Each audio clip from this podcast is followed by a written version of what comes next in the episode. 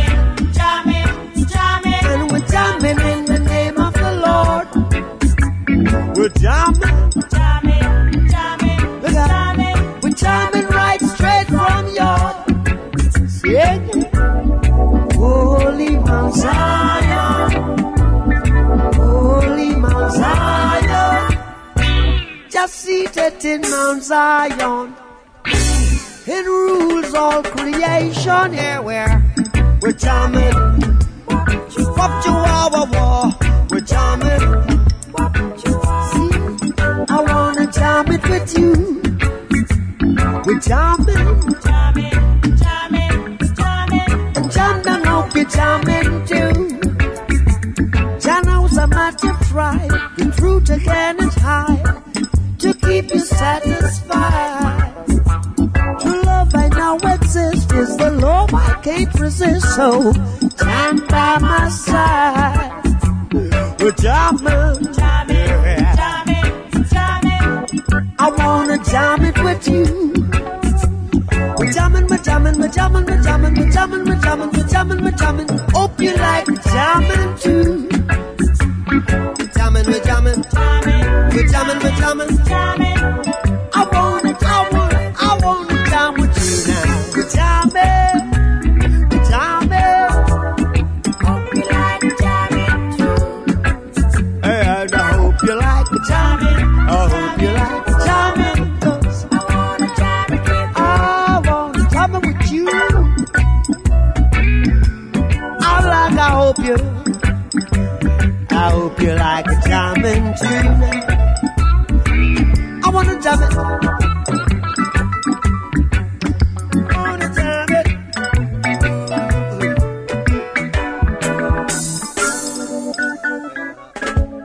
Você está no Trip FM.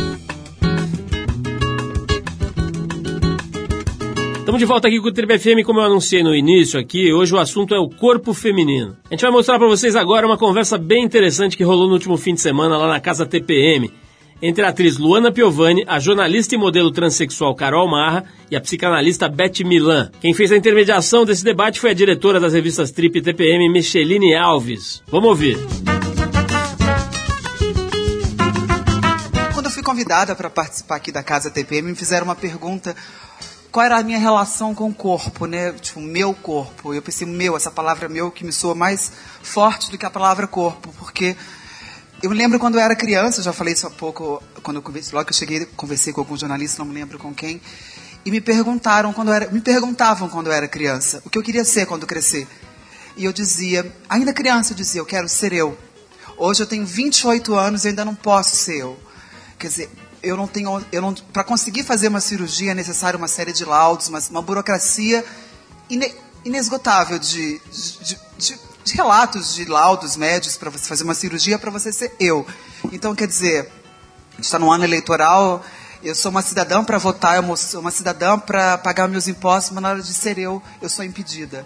Então eu acho isso muito triste, eu acho isso lamentável. Então a minha relação com o corpo sempre foi uma coisa complicada, porque eu me olhava no espelho eu não me reconhecia, quer dizer, essa não sou eu.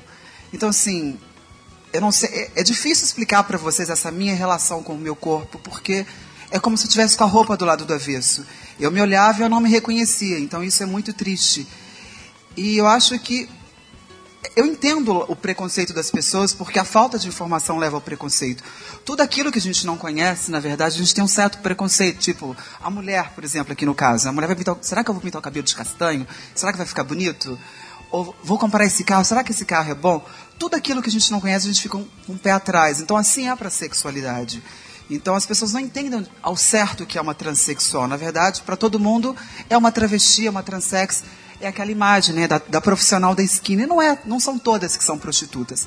Infelizmente, muitas são empurradas para a prostituição porque não tem a oportunidade de desempenhar o seu talento, seja para ser modelo, para ser atriz, para ser médica, ou para ser uma faxineira que for. Ou para falar, você ou fala falar. lindamente. Obrigada. Nossa, é eu verdade. falei sério, ficou seríssimo o assunto, tô realmente pensando, é, mas é, é porque mas a gente é, não se coloca no lugar do outro, né? E não deve ser fácil, né? Se olhar no, no, no espelho e se achar com a roupa do avesso. Carol, mas hoje você é feliz, não é? Sou muito feliz. Tá com, gata demais. Com, eu acho assim, não é, não é, não, é a, não é a genitália que define o sexo. Tem tanta mulher que tem uma genitália, claro, mulher, é tem tanto homem desculpe, que tem, né? eu posso uma genitália, é não é homem. Então, é, é não, é, não é um pedacinho de carne não que é, define o sexo. Não é o corpo biológico que define. Exatamente. É o imaginário da Exatamente. pessoa. Exatamente. E esse imaginário precisa ser respeitado. Quer dizer, ela colocou de saída a questão do direito em relação ao corpo, né? que é uma questão tão importante no caso do transexualismo, do homossexualismo, etc., quanto no que diz respeito ao direito legal do aborto. Né? Se as mulheres não têm este direito em relação ao seu corpo, elas não são tratadas como seres humanos, porque o que define o ser humano é a possibilidade de escolher a sua via, é a liberdade. Então, essa mesa aqui diz respeito à liberdade feminina. Sem dúvida. Aliás, tem, tem uma outra questão que também é muito séria e que diz respeito a, a essa a condição do corpo da mulher, que é essa discussão que a gente ainda assiste sobre a mulher ser responsabilizada pelo estupro que ela sofre, a mulher, a piriguete, a menina que está com a roupa insinuante.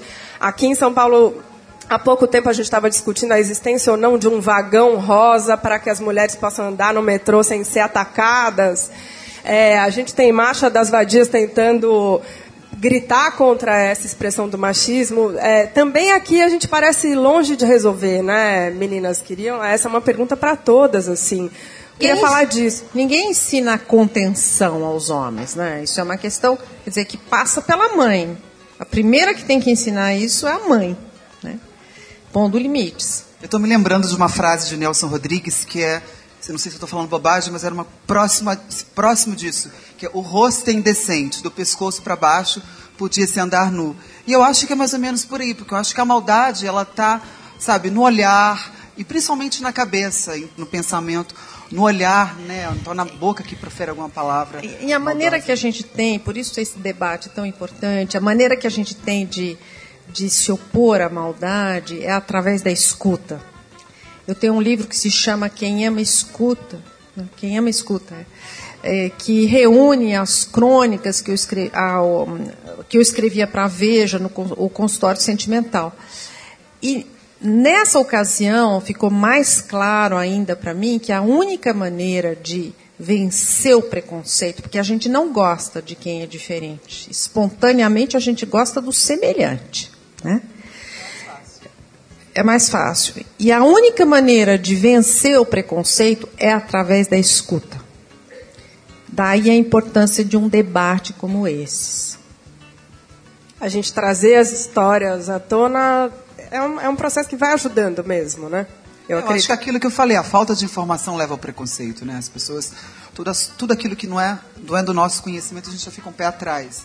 Então eu acho muito importante debater não só esse assunto, como vários outros assuntos que ainda são tabu para várias pessoas. Você já teve que responder mais enfaticamente a uma cantada de mau gosto? Imagino que algumas vezes na vida. Eu nem me lembro, Essa mas devo ter tá tido. devo ter tido. Mas eu não tenho muito problema com isso, viu? De fazer a pessoa entender que não foi bem-vinda, que não mandou bem. Mas você sabe que vocês estão falando aqui? E eu fiquei aqui pensando eu espero que vocês entendam o que eu vou falar. Eu não sei exatamente nem como colocar isso direito. Mas eu fui criada numa cidade do interior de São Paulo chamada Jabuticabal. Tinha 80 mil habitantes quando eu saí de lá. Eu não sei o que acontece, um nasce, o outro tem que morrer. Até hoje tem 80 mil habitantes. E aí, eu me lembro, eu aprendi assim, isso veio da minha mãe. Eu tava, tô tentando fazer links aqui. Você falou que o que vem de preconceito é a escuta e tal. Óbvio que eu não é, sou cúmplice desse pensamento, mas de algum jeito, não sei se foi a minha mãe que me ensinou assim, eu sempre, também não sei se é medo a palavra, mas eu sempre tive medo de me expor em situações que eu previamente imaginava que pudesse correr riscos. Simplificando, se eu fosse pegar um ônibus, eu jamais colocaria um shortinho. Acho que minha mãe me passou isso. Eu me lembro que eu comecei a trabalhar com modelo, eu tinha 14 anos, eu morava na Lorena, pertinho da Brigadeiro Luiz Antônio. E eu pegava ônibus para ir para a agência. E quando eu não conseguia uma carona, quando eu conseguia carona, eu ia gatinha, eu era modelo, a gente dava uma caprichada. Mas quando eu ia de buzum, eu botava uma berma, um tenão, fazia o estilo menina-menino, que rola. Povo gosta. Mas eu não ia menina-menina eu ia menina, menino, para diminuir a atenção chamada. Eu não sei se isso foi a minha mãe, porque a minha mãe era, era não, ela é ainda muito cuidadosa. E ela sempre me disse isso, minha filha, daqui até o colégio, a gente passa, no, eu ia a pé, cidade muito pequena, a gente passava num lugar de mecânica de carro.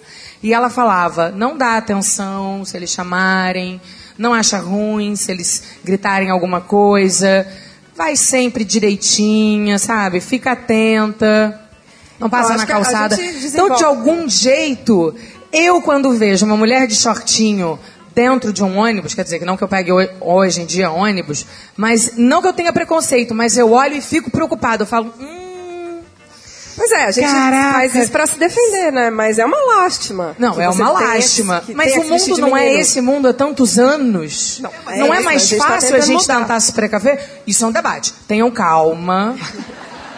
Eu não estou falando que eu concordo com isso, eu estou colocando uma questão aqui de uma mulher que vocês sabem que eu sou, que defendo os meus direitos, mas que eu fui criada assim, e isso deu certo. Eu consegui me defender. Eu já estive em todos os lugares que vocês podem imaginar na vida. De verdade. Uau! Mas, de algum jeito, isso sempre me preservou. Entendeu? Eu ia chuchuca quando eu podia. Quando eu não podia, eu tava ali, ó. Fazendo a cara feia, como diz o chorão, a cara feia é ótima. As pessoas não chegam perto de você. Entendeu? Então eu ia emburradona no buzum, cara de menina, menino, sinistra. Ninguém chegava perto de mim. Daí eu, se eu tô com uma mini saia, será que eu não vou escutar um monte de coisa? Será que um desgraçado não vai passar a mão na minha bunda? Vai, mas é isso que a gente deveria tentar mudar. Eu sei que é bem mais difícil. Eu acho que no dia a dia a gente acaba o quê? Mas aí se você coloca num lugar tão difícil, né, de ser agredido e nada volta esse tempo. Essa agressão vai estar com você pro resto da vida. Nada vai tirar essa claro. sensação. Eu já fui agredida milhões de vezes. Cada assalto que a gente sofre são 15 anos de análise de como dói internamente. Que seja um grampo, que seja qualquer coisa. A gente já vive num, num mundo tão difícil, eu fico pensando, será que a gente não pode fazer um exercício de se preservar? Sim. Imagina no meu caso, né? Concordo. É três vezes Pois pior. é, você já sofreu muita Abriu meu violência, muito esse tá, tipo de gente? coisa na rua, Carol? De Ou gritar- nas, nas suas de gritarem histórias? travecão, de gritar alguma coisa, graças a Deus eu nunca sofri, mas eu porque acho não- que já passando numa obra, o cara assoviar, eu vou- eu vou me achar mais bonita, eu vou adorar. Ah, Mas Eu o assovio, eu falei isso outro Eu dia, o assovio não tem mulher. nada não. Vocês acham ruim um assovio fio-fio? Que isso, duvido. A outra moça estava aqui pe- pedindo para levantar a mão. Quem acha ruim um fio-fio? Você não gosta de fio? Caralho, tem gente pra caralho que não gosta de fio-fio. Tem, gosto. tem uma Mas sabe campanha, o que, eu acho engraçado? Você é agressivo? Chama ela pra cá. Daqui a pouco você, faz pergunta e, e interage. Sabe o que eu acho? eu Eu acho acho, muito engraçado, assim, por exemplo, a nudez. O topless é proibido, né, nas praias do Brasil. E aí você vê no carnaval as mulheres com seio à amor, mas coerência Aí tá vem a puxadíssima. câmera, ela- a câmera vai lá, você vê até o fígado da mulher. A história do seio, né, do, no carnaval, que pode no carnaval e não pode na vida cotidiana, não pode nas praias. Agora, o carnaval é um ritual, né? Então, no ritual, quer dizer, é um ritual que exalta a beleza, a exposição do corpo, o exibicionismo, o voyeurismo. Então, é uma outra história. O nu carnavalesco, nu- o nu no carnaval é natural. Você acha? É uma ele já não é conquista. naturalmente sexualizado? Ele é sexualizado. Não, mas e daí? A sexualidade é natural, né? O erotismo é natural. É, Quer dizer, ele é, é um, é um nu muito especial porque ele, é ele, ao mesmo tempo que você fica nu, você não está se oferecendo para uma transa, né? Você fica nu, mas é, é, um- é- como se você dissesse, não vem que tem. Tem o quê? Tem o erotismo, a exaltação do corpo, a evocação da civilização grega. Nós somos gregos quando nós entramos em cena no carnaval. Né? Não existe uma festa mais exuberante. Então aí é uma coisa maravilhosa. É um outro nu, é um outro corpo esse que entra em cena no carnaval. Agora, esse da praia é um que a gente não conseguiu superar ainda, essa questão, né? Você vive entre, a tua trajetória toda entre a França e o Brasil, e são duas realidades muito diferentes, a Europa e aqui, em relação a isso, né? Você expor o seu corpo e você está na praia, pelada. É, aqui é uma coisa impensável, né? Por quê? Eu acho que a gente tem, uma- a gente tem um certo pudor, a gente, nós brasileiros, brasileiras, a gente tem um certo pudor com a própria nudez, a gente não conhece o corpo. Eu me lembro que eu estava no segundo grau, o professor de biologia falou assim, a gente não conhece o próprio corpo. Ele falou assim, compre um espelhinho no camelô, comece a se examinar em casa. É uma coisa ridícula, mas é verdade. A gente não conhece a anatomia do nosso corpo. Tipo, a gente pegar um espelhinho lá e fazer assim, é, é ridículo, mas a gente não conhece. A gente não tem uma intimidade com o nosso próprio corpo, com a própria nudez. Então, lidar com isso é muito complicado.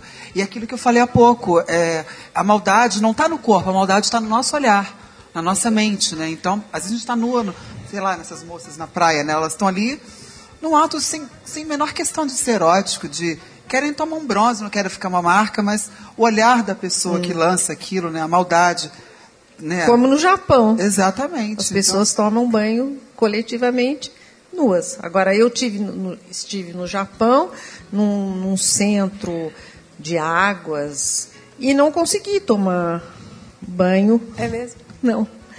Não- achei muito estranho. Acho que eu, eu achei mais estranho olhar para as pessoas nuas do que ser vista nua. Enfim, não me. Pra gente é uma situação estranha, né? A gente se incomoda, sei lá, em vestiário, né? Coisas coletivas, sei lá, um vestiário coletivo ou na academia. Em geral, a gente não gosta de ficar pelado na frente dos outros, mesmo que sejam mulheres, né? Vocês não estranham quando vem uma menina pequena com a parte de cima do biquíni? Eu estranho super. Porque eu acho que quando. Como é que você explica, né? Por que, que você vai usar? Não faz sentido. Daí eu já acho que começa a dar uma conotação de não poder mostrar, não poder ver, sexualizou. Tem que ser um pouquinho mais natural, uma calcinha só, deixa a menina, né? Peladinha, com os meninos, com todo mundo. Enfim, comigo era assim. Mas eu acho que a gente tem essa estranheza por conta da nossa criação desse jeito. Eu, quando eu, morei uma época na Suíça, eu tinha 18 anos. E estava em Zurique, tinha um lago lá, verão, sucesso, todo mundo pro lago, fez sol, tá quente, todo mundo. Daí eu vi aquele bando de mulher bonita de topless, falei, uau!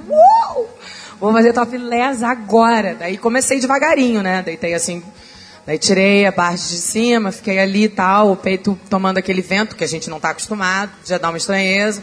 Não, não, não. Daí virei aqui, tomei aqui, falei, bom, tô bem, tô bem, tá tudo bem. Resolvi ir ao banheiro. No meio do caminho, um arrependimento imenso.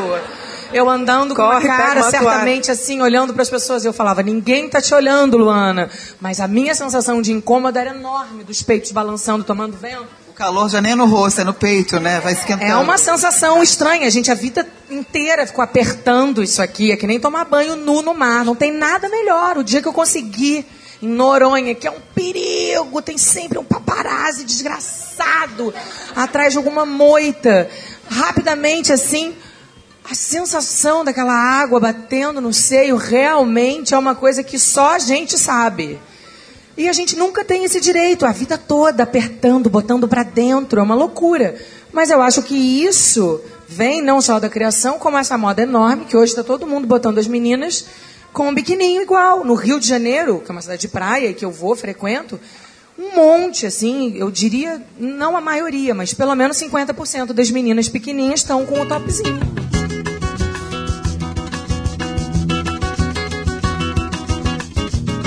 Esse é o Trip FM. Hoje a gente está falando aqui sobre o corpo feminino com a atriz Luana Piovani, a jornalista e modelo transexual Carol Marra e a psicanalista Beth Milan. A gente já volta para ouvir um pouco mais desse papo bem interessante que aconteceu na primeira semana de outubro durante a Casa TPM. Mas antes a gente faz uma pausa para ouvir mais música boa. Você fica agora com Chico Buarque a faixa Deixa a Menina. Na sequência tem Arcade Fire e Wasted Hours. Vamos de música e logo mais a gente volta com o Trip FM. Já já.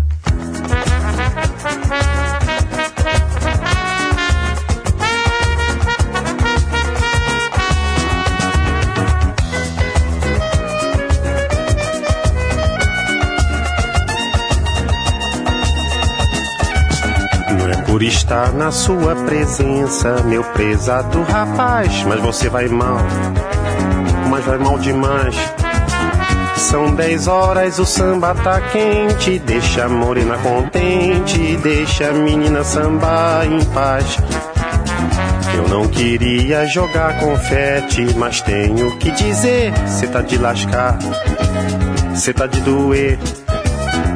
E se vai continuar enrustido com essa cara de marido, a moça é capaz de se aborrecer. Por trás de um homem triste há sempre uma mulher feliz. E atrás dessa mulher, mil homens sempre tão gentis. Por isso, para o seu bem, ou tire ela da cabeça, ou mereça a moça que você tem. Sei se é pra ficar exultante, meu querido rapaz, mas aqui ninguém o aguenta mais. São três horas, o samba tá quente, deixa a morena contente, deixa a menina sambar em paz.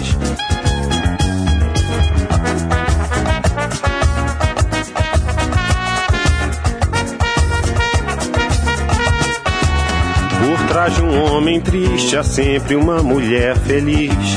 E atrás dessa mulher, mil homens sempre tão gentis. Por isso, para o seu bem, ou tire ela da cabeça, ou mereça a moça que você tem. Não é por estar na sua presença, meu prezado rapaz, mas você vai mal, mas vai mal demais.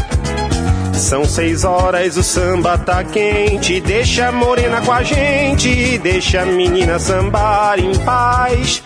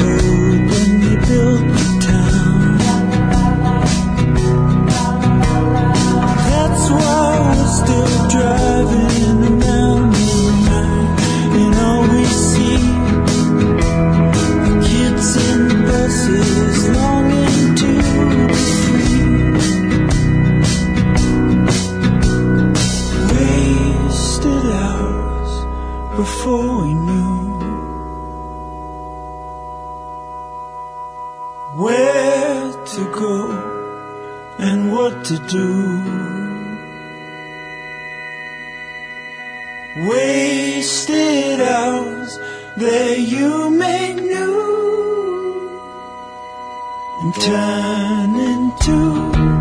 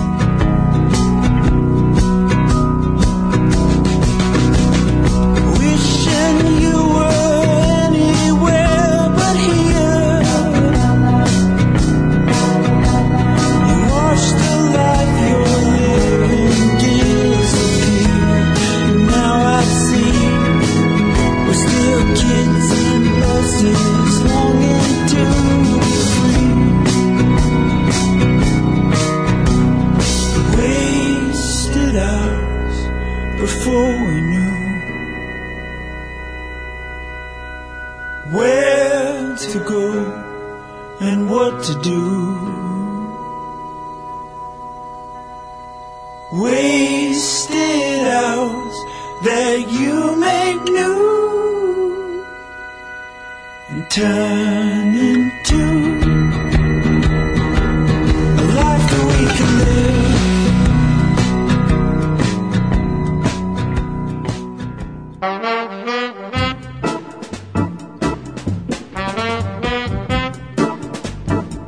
Estamos de volta aqui com o Tribo FM, como eu anunciei no início aqui, hoje o assunto é o corpo feminino. A gente vai mostrar para vocês agora uma conversa bem interessante que rolou no último fim de semana lá na Casa TPM, entre a atriz Luana Piovani, a jornalista e modelo transexual Carol Marra e a psicanalista Beth Milan. Quem fez a intermediação desse debate foi a diretora das revistas Trip e TPM, Micheline Alves. Vamos ouvir.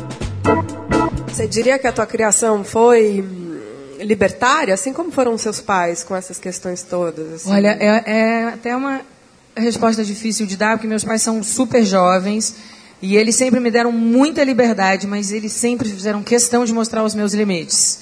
E em casa, tipo, era jogo duro. Tipo, a gente deixa você ser bem feliz e fazer suas coisinhas, mas se ultrapassar o limite que eu estou explicando para você direitinho que tem, o bicho pega.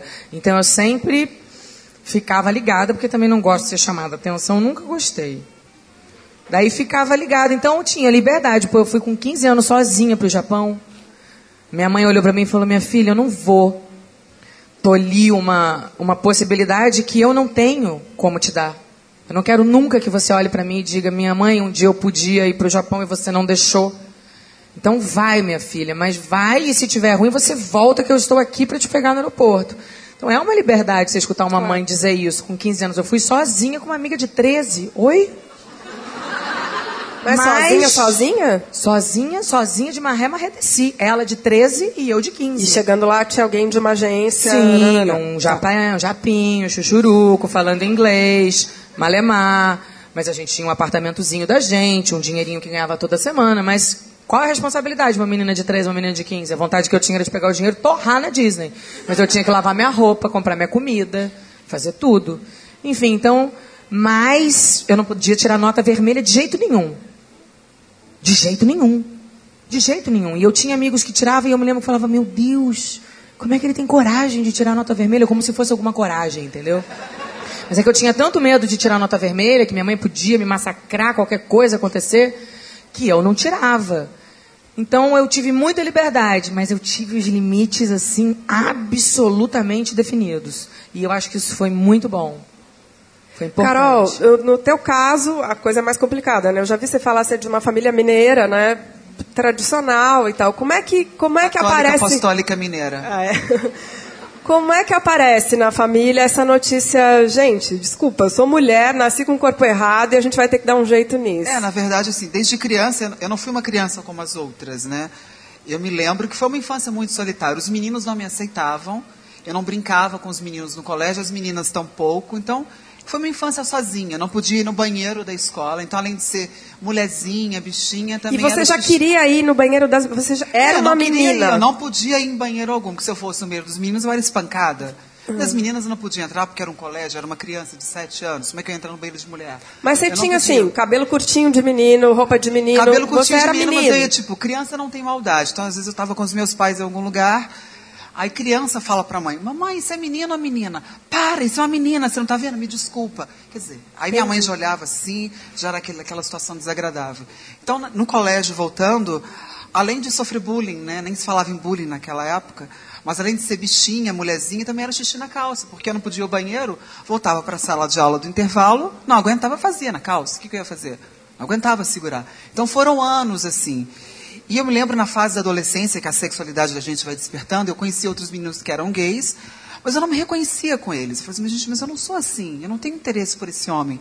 Eu tinha interesse pelo namorado das minhas amigas, mas como? Eu não sou mulher. Então aquilo era muito louco na minha cabeça. E hoje eu não me entendo ainda, mesmo com análise, né? naquela época, então era muito pior. Foi só com a ajuda da terapia que eu fui me entender, descobrir o que eu era de fato. Mas para falar aquilo para os meus pais era muito difícil. Com 18 anos, meu pai me deu um carro. Eu tive sorte de uma família que teve condições, pôde me dar faculdade, pôde me dar estudo. E no meu carro era o meu camarim, era, ali era a minha grande fantasia. No meu carro, no porta-mala, eu tinha diversas roupas de mulher. Então eu saía de casa com uma roupa, no carro eu me trocava, saía, voltava para casa, destrocava e entrava. Foram anos assim. Até que um dia eu caí numa depressão profunda. Falei, assim, eu sou uma mentira para o meu pai, eu sou mentira para os homens na rua, para as pessoas, eu sou mentira para mim mesma. Até quando eu vou viver nessa mentira? Eu procurei um médico, eu sozinha com 19 anos, contei toda a minha vida para ele. Ele chamou meus pais para conversar e ele disse para eles. E aí eu me lembro, naquela semana, foi um silêncio em casa. Ninguém, ninguém se fala, não se falava em nada, né? Tipo, um filho gay é normal, mas um filho transexual, o que, que é isso, né? E aí vem o que eu, que eu queria dizer há pouco, tipo, a gente tem um filho, né? Um casal tem um filho. E aquele filho um dia fala para a família que é homossexual, que é transexual, que é lésbica. Aquilo comove a família inteira, né? A família inteira, não, vamos buscar, um tratamento, leva aquela criança para um psicólogo, né? Isso é um, é um choque para a família. Aí um filho hétero começa a desenvolver atos né, homofóbicos, né, de violência. Isso é bacana. Né? Ele vai incitar a violência ou até mesmo um crime e aí é normal, ninguém leva uma criança a fazer um tratamento que desenvolve né, um ato né, de, de preconceito. Então eu acho que isso é bem complicado. Mas voltando então ao meu caso de criança, quando eu disse isso para meus pais, foi um silêncio durante uma semana. E aí caiu a ficha e todo mundo começou a chorar. E eu lembro que naquela semana eu falei com minha mãe. Eu vou sair de manhã para falei que ia, nem lembro o que eu falei que ia fazer. Eu cheguei em casa à noite com um peito enorme. E aí foi o fim para ela, né? Falei assim, mãe, eu sou a mesma pessoa, eu sou seu filho, não mudou nada. Aí ela me contava a história de uma lagarta. Você Quando- já chamava Carol?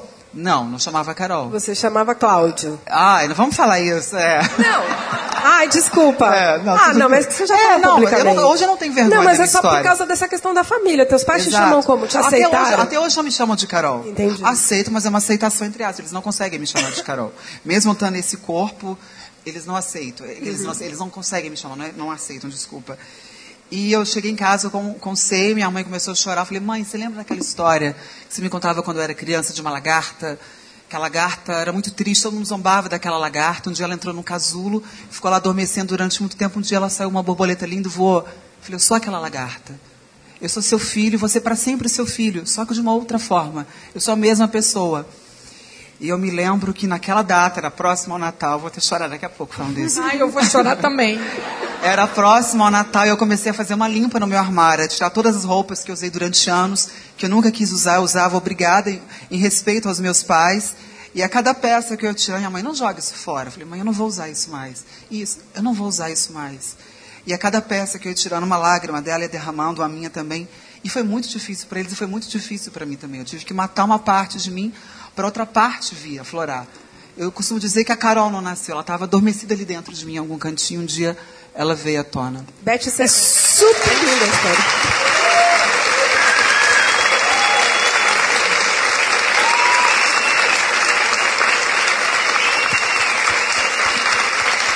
Olha, decididamente, se tem alguém que merece os aplausos, é você.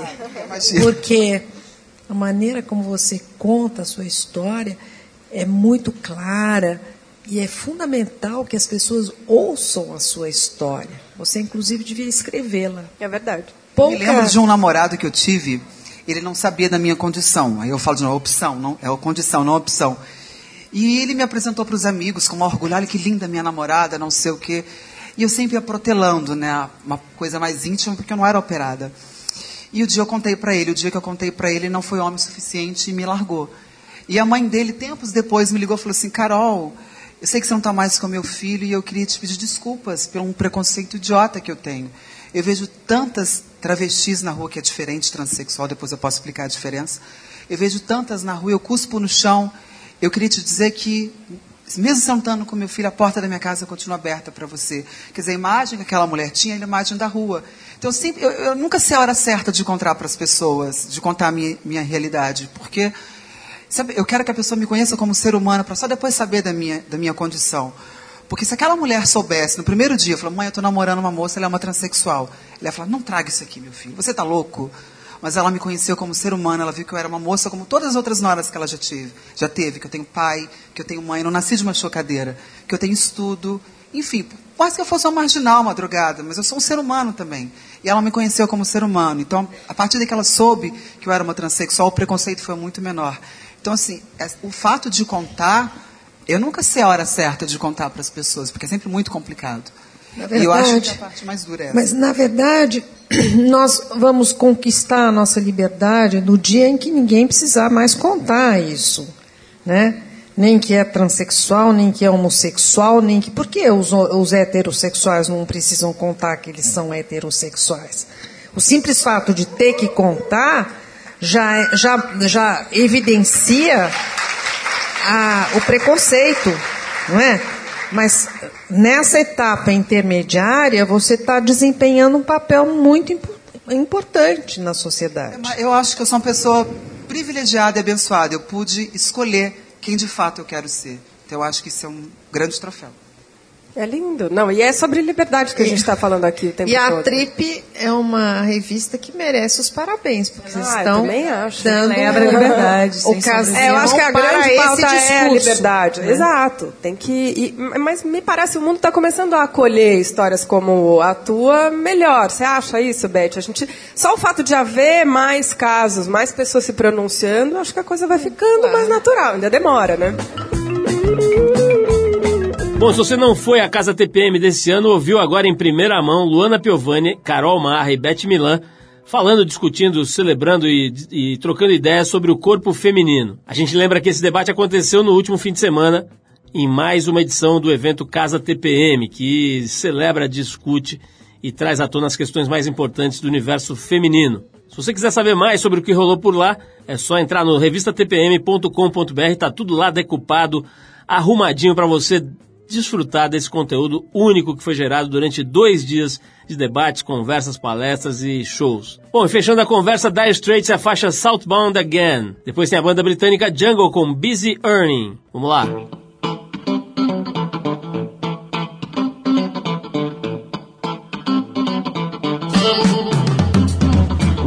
southbound again. Don't know if I'm gonna leaving home.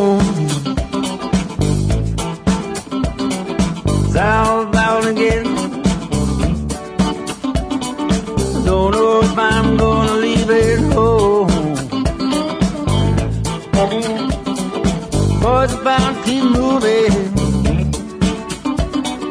Seem like the boys by rule. So let's single time roll across rolling river time. Every single time roll across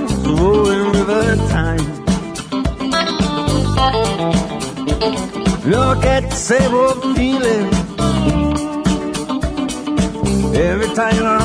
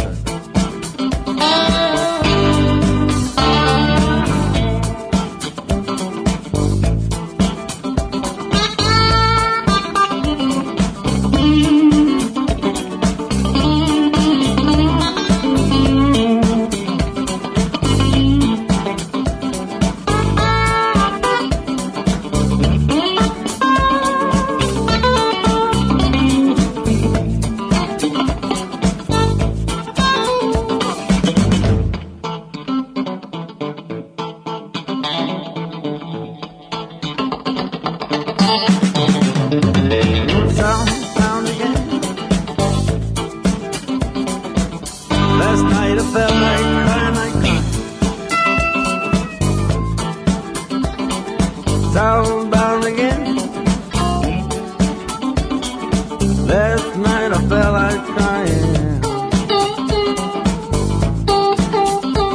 Right now I'm sick of living.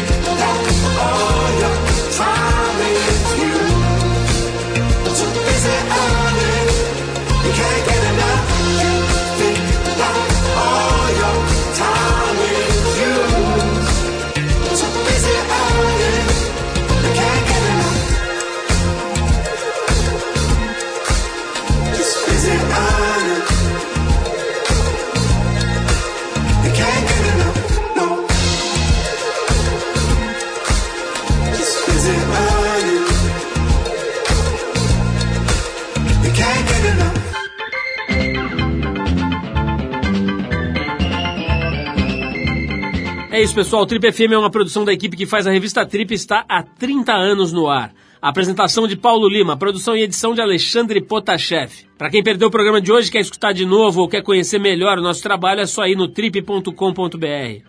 Lá você vai encontrar um arquivo com centenas de entrevistas feitas por nós aqui nos últimos 14 anos. E vai poder baixar essas entrevistas para escutar a hora que quiser e onde quiser. Ou você pode assistir a vários dos conteúdos produzidos pela Trip lá no YouTube. É só acessar youtube.com/trip. Na semana que vem a gente volta nesse mesmo horário com mais um Trip FM. Um abração e até a próxima.